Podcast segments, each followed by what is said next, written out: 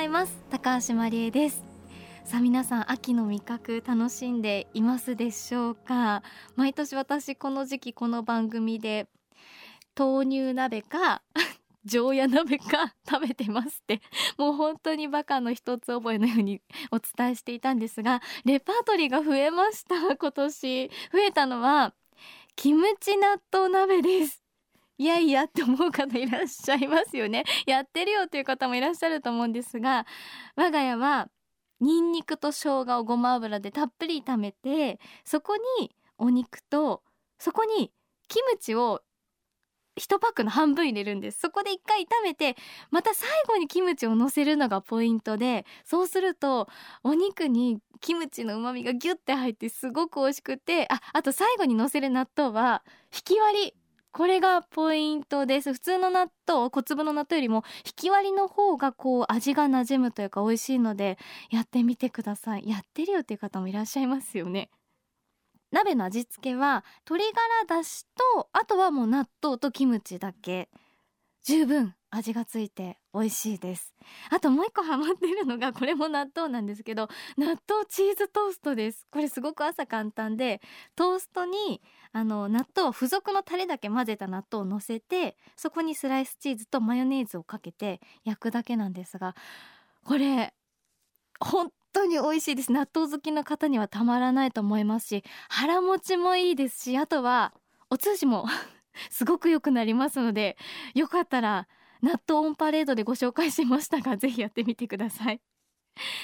さあ JFN38 曲を結んでお送りします。いのちの森 Voice of Forest。今週は先週に引き続き東京大学の特任助教細正樹さんのインタビューをお届けしていきます。カタツムリの殻の多くが右巻きになっているのはなぜなのか。そして時々左巻きのカタツムリもいるのはなぜなのか。左巻きのカタツムリは生きる上で不利なのになぜいなくならないのか。そんなことを研究している細先生です。で今日はなぜセダカヘビが右向きのカタツムリを上手に食べることができるのか伺います。細さん改めてよろしくお願いします。はいよろしくお願いします。え細さんですがまだお若い研究者ということであの行動生態学という分野で研究をされています。で先週すごくこう面白いお話をお伺いしまして生き物には右利きと左利きがあるよということで特に細さんが注目をしているカタツムリとちょっと蛇の関係についてお伺いしました。であのカタツムリは多くは右巻きで左巻きもいるということででさらになんでじゃあちょっと左巻き少なくいるかっていうと天敵のヘビというのが右巻きのカタツムリをよく食べると。で左巻きは食べにくいんだよっていうお話ここまでちょっとお伺いしました、はい、やっぱりそこで気になってくるのがどうしてそのセダカヘビという西表とか石垣島にいるヘビっていうのがなんで右巻きのカタツムリを食べやすいんだろうっていうのが気になったんですが差があるんですか？はいあの2つ大きなあの右巻きへの特殊化があって、ええ、で1つはこれが最初に分かったことなんですけれども下顎に生えてる歯の数が左右で全然違うんですね。へえ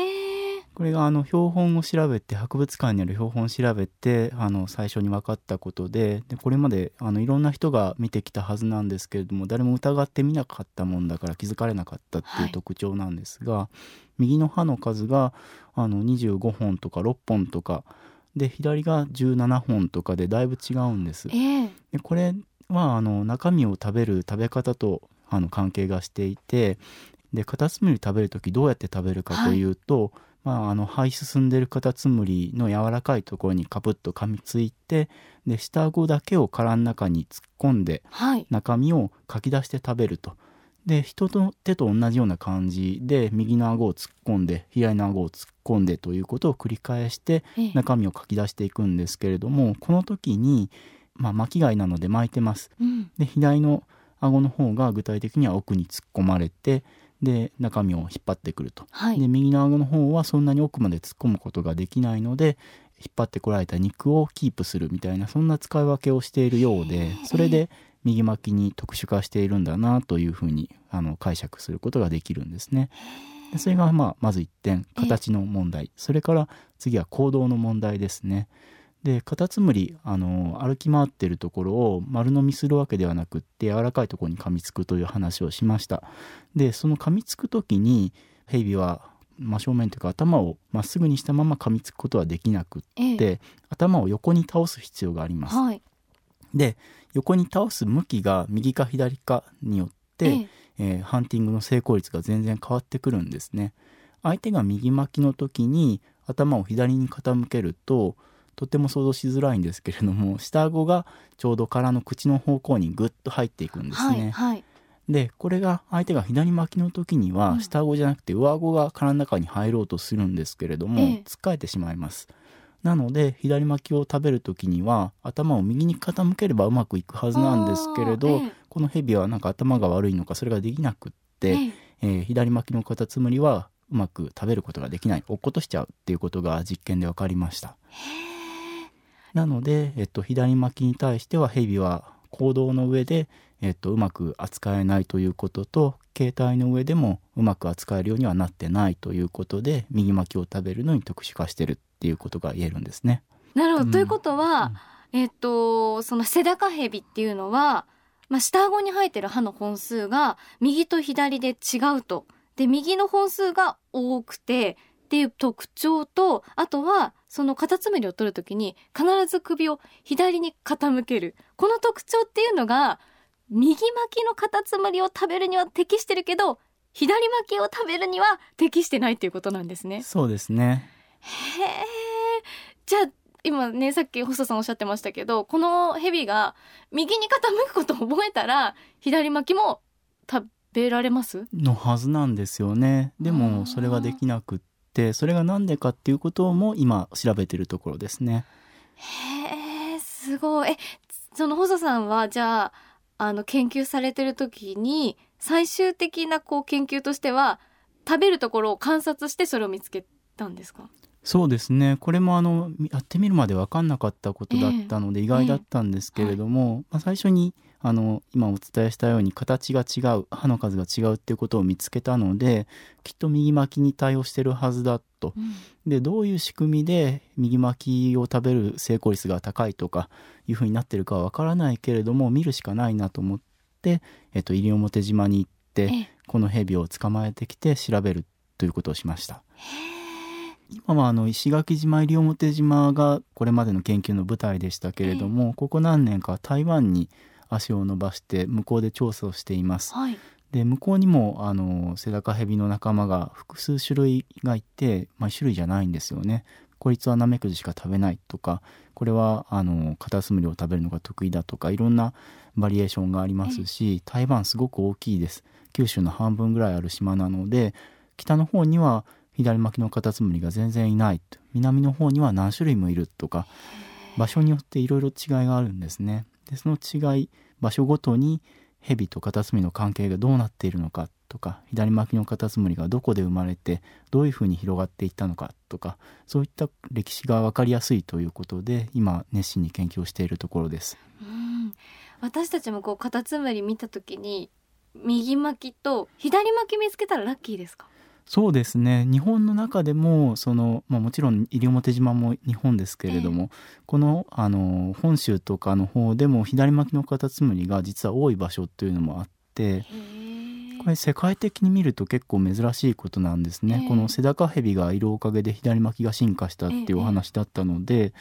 ヘビのいるところその西表島とか台湾とか東南アジアの方まで行くと左巻きが多いっていうのはとてもリーズナブルなんですけれども本州あのセダカヘビいませんよね、はい、なのにもかかわらず左巻きのカタツムリが実はいるんです。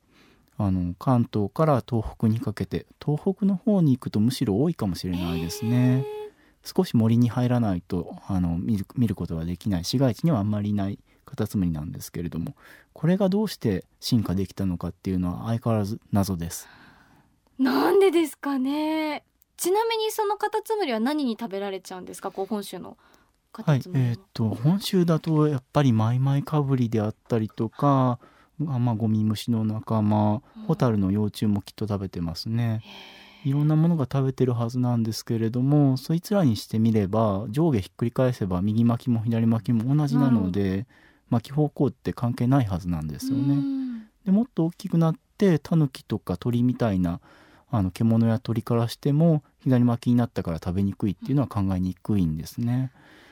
なので左巻きを食べるのが下手くそな天敵本州にはいないような気がして解きにくい大きな謎は残ってしまいました。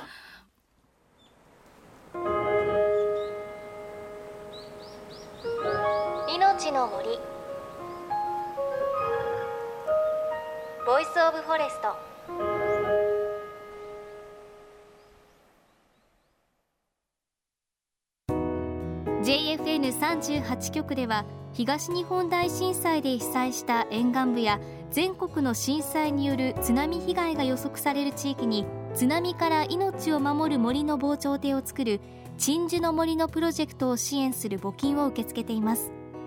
この命を守る森づくりに取り組んでいる AIG 損保は中小企業のリスクにフォーカスした損害保険のラインナップビジネスガードを法人会納税協会会員の皆様に提供しています。AIG 損保ではビジネスガード新規契約1件につき1本のどんぐりの苗木を植樹する命を守る森づくりを通じ被災地の復興全国の防災減災に取り組んでいます。いのちの森 Voice of Forest。今朝は東京大学の特任助教細正樹さんにお話伺いました。